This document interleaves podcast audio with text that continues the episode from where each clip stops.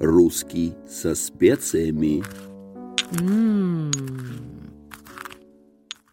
Дорогие друзья, приветствую вас в виртуальной студии подкаста «Русский со специями». С вами Елена Дудина, и я с радостью начинаю третью серию нашего подкаста.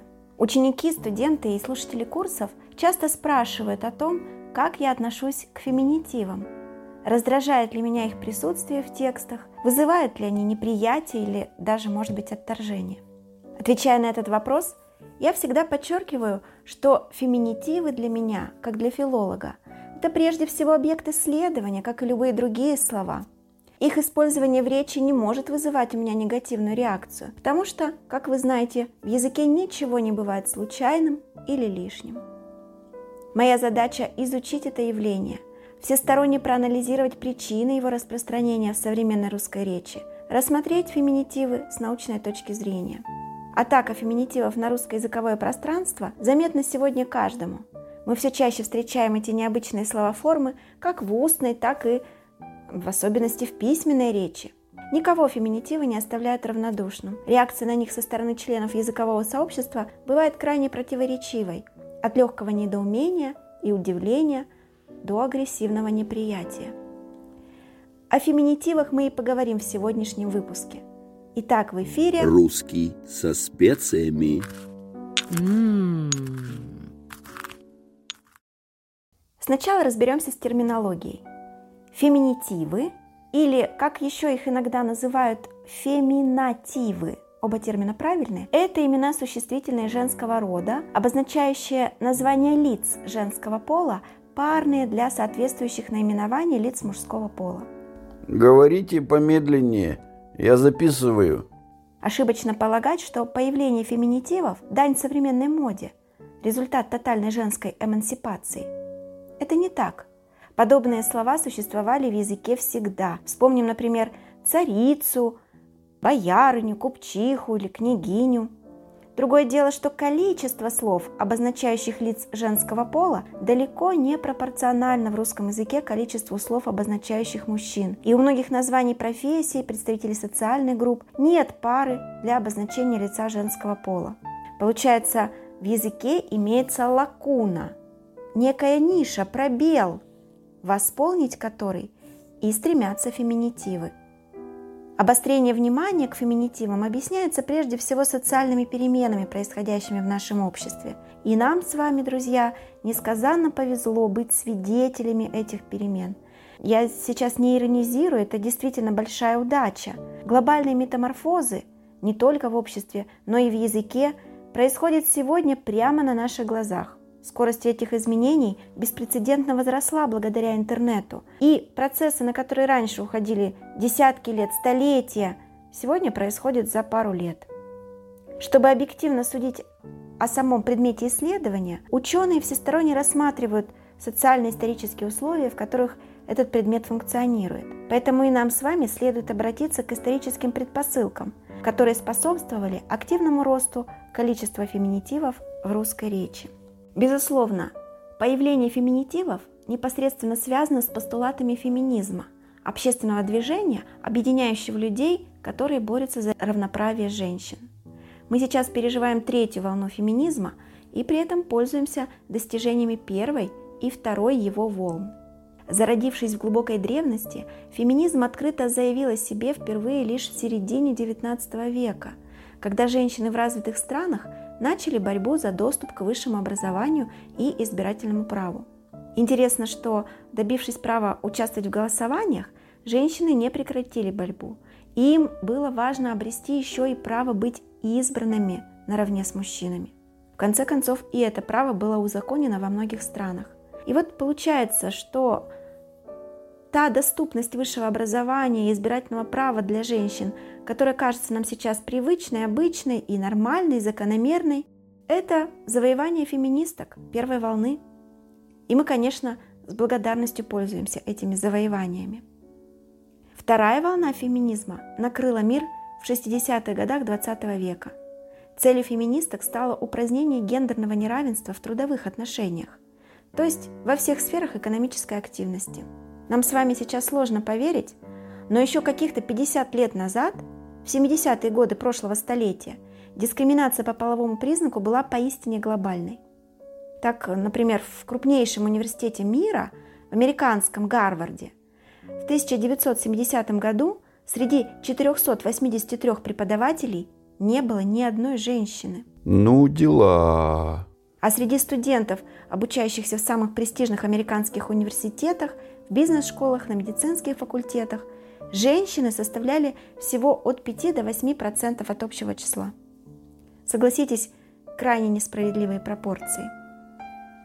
Такое разделение труда было обусловлено догмой, сформировавшейся на заре цивилизации и к 20 веку уже порядком устаревшей. Эта догма предписывала женщинам реализовывать их природный потенциал, то есть заниматься всем, что связано с домом, с рождением, воспитанием детей, заботой о мужчине-кормильце. А мужчинам, в свою очередь, предписывались занятия, связанные с искусством, научной, экономической деятельностью. Получается, мужчины имели возможность реализовывать свой культурный потенциал. Именно эту догму и стремились искоренить из общественного сознания феминистки второй волны. В общем-то, преуспели, их борьба не была напрасной. Сегодня мы видим существенное снижение гендерного неравенства в трудовых отношениях. И за это спасибо тем, благодаря кому трудовая дискриминация стала скорее редким исключением, пережитком прошлого. Казалось бы, положение женщин заметно улучшилось по сравнению с прежними эпохами. Чего еще было желать феминисткам? Немного утихнув на рубеже веков, в 10-е 20-е годы нашего столетия феминистское движение воспряло с новыми силами. Теперь в авангард борьбы выдвигается женская сексуальность, а точнее устаревшее, по мнению феминисток, понимание женской гетеросексуальности как единственно допустимой нормы. Феминистки критикуют традиционное представление об унизительной роли женщин, вынужденных обслуживать сексуальные желания мужчин, и ратуют за равноправие в этой области. Чем закончится эта борьба, каковы будут ее результаты, нам с вами еще только предстоит узнать. Итак, третья волна феминизма сегодня в самом разгаре. И вместе с этой волной на берега русской речи вынесло огромное количество феминитивов – Многих членов русского языкового сообщества пугает этот напор, с которым последователи феминизма внедряют феминитивы в речь. Настораживает некоторая категоричность и порой даже агрессивность, проявляемая сторонниками этого движения. Возможно, объяснить и оправдать этот натиск может лишь понимание того, что более мягкими способами, уговорами, эволюционными методами культурные парадигмы изменить невозможно. Общественное сознание, наверное, без определенного давления с места не сдвинуть. Люди, активно использующие феминитивы в речи, убеждены, что через язык можно воздействовать на сознание отдельного человека и общества в целом. Это убеждение основано на некогда популярной научной гипотезе, которая получила название гипотеза лингвистической относительности. Она была сформулирована в середине прошлого века языковедом Эдуардом Сапиром и дополнена его учеником Бенджамином Уорфом. Получила название гипотеза Сипира-Уорфа. Эта гипотеза стала одной из фундаментальных идей теории лингвистического структурализма. Это направление было очень популярно в середине 20 века, определило многие научные школы. Кратко суть теории можно обозначить как отрицание научных принципов натурализма, согласно которому мир не зависит от сознания и лишь постигается им. Вот, как говорится, знать не знали. Структуралисты, напротив, считали, что в языке, как системе знаков, форма предшествует содержанию и в какой-то мере даже определяет его. Иными словами, комбинации грамматических форм, существующих в языке, порождают смысл, влияют на порождение смысла. То есть посредством языка на смысл можно воздействовать. Вот за эту-то идею в самом общем виде и ухватились адепты распространения феминитивов. Борясь с андроцентризмом в языке, они тем самым борются с андроцентризмом в социуме. И вот, оправившись от последствий социальной революции рубежа веков, русские женщины, следуя западным тенденциям, все громче стали говорить о своих правах и свободах, и проявляется это в том числе и в речи. Сегодня феминитивы образуются по продуктивным, привычным моделям – Самой распространенной из них является присоединение к основе слова суффикса «к» и окончания «а». Например, также происходит в парах студент, студентка, юрист, юристка.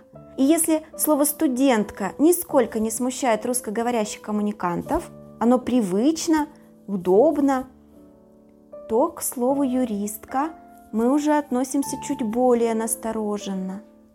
А уж такие новые образования, как поэтка, авторка, редакторка, блогерка, расцениваются многими как чуждые, какие-то нелепые образования, придающие наименованию даже несколько уничижительный оттенок. Парадоксально, но даже сами женщины, за права которых и борются феминистки, часто возмущаются, услышав в свой адрес феминитив. Они вовсе не желают, чтобы их называли докторками, докторшами или докторицами.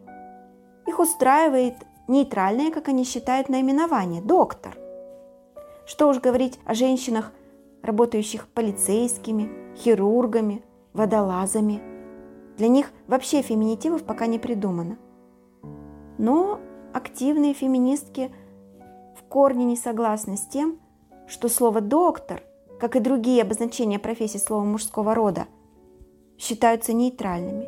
Они говорят, давайте тогда считать нейтральными слова женского рода. Отвечая возмущенным женщинам, феминистки с иронией моделируют ситуацию, противоположную нынешней. И об этом наша сегодняшняя пикантная рубрика. Крупица корицы. В ответ на критику феминитивов сторонники феминизма предлагают посмотреть на сегодняшнюю ситуацию с обратной стороны. Давайте представим, что в нашем обществе возникло движение не против феминитивов, а против маскулятивов, слов, обозначающих лиц мужского пола. Противники маскулятивов предлагают женский род, а не мужской, считать гендерно-нейтральным. Зачем придумывать какие-то дополнительные слова, подчеркивающие, что вы мужчина, говорят противники маскулятивов. Например, долой грубое и резкое слово «директор». Давайте говорить просто «мужчина-директриса». Или «зачем нам слово «отец»?» Пусть будет просто «мужчина-мать». Абсурдно? Смешно? Да, но не более. Чем отрицать необходимость феминитивов или настаивать на том, что слова мужского рода признаются гендерно-нейтральными. Призывая людей к повсеместному использованию феминитивов, феминистки рисуют картину мира, к созданию которого они стремятся. В этом мире у людей будут не только отчество, но и матчество, а все окружающее человека станет гендерно-нейтральным – Сотрутся границы между отделами игрушек и одежды для девочек и мальчиков. Вообще вся одежда будет унисекс. Красить ногти и носить длинные волосы не будет женственно, а будет просто классно или красиво. Бриться на лысо, не пользоваться косметикой, носить мешковатую одежду не будет мужиковато, а будет просто комфортно, удобно. И попасть в этот чудесный мир – нам помогут авторки, гинекологини и физицы. Только вот таким ли уж чудесным будет этот мир? Как вы считаете, друзья? Или лучше сказать так, как вы считаете, друзья и подруги? Нет, подруги это слово, подходящее больше для пересудов за чашечкой чая. Как же лучше? Друзья и дружки? Дружицы? Другини? Кажется, мой мозг сейчас взорвется.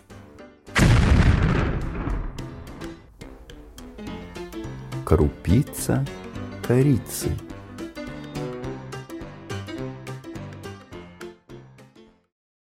Итак, какой же вердикт мы выносим относительно феминитивов? Стоит с ними нещадно бороться? Стоит ли раздражаться, встречая их в речи? Я думаю, не стоит.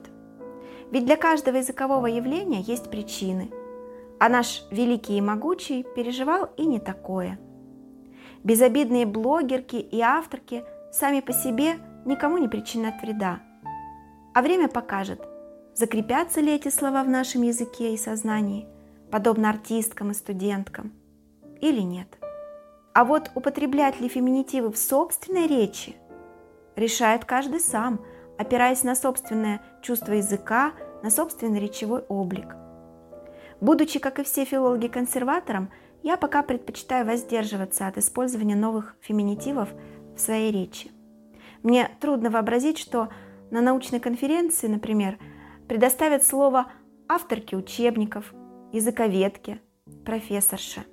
Это, наверное, было бы уместно лишь на филологическом капустнике.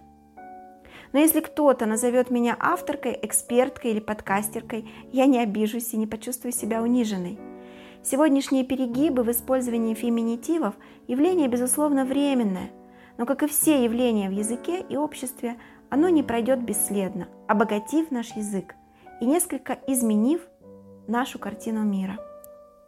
С вами была кандидатка филологических наук и просто добрая человечка Елена Дудина. Русский со специями.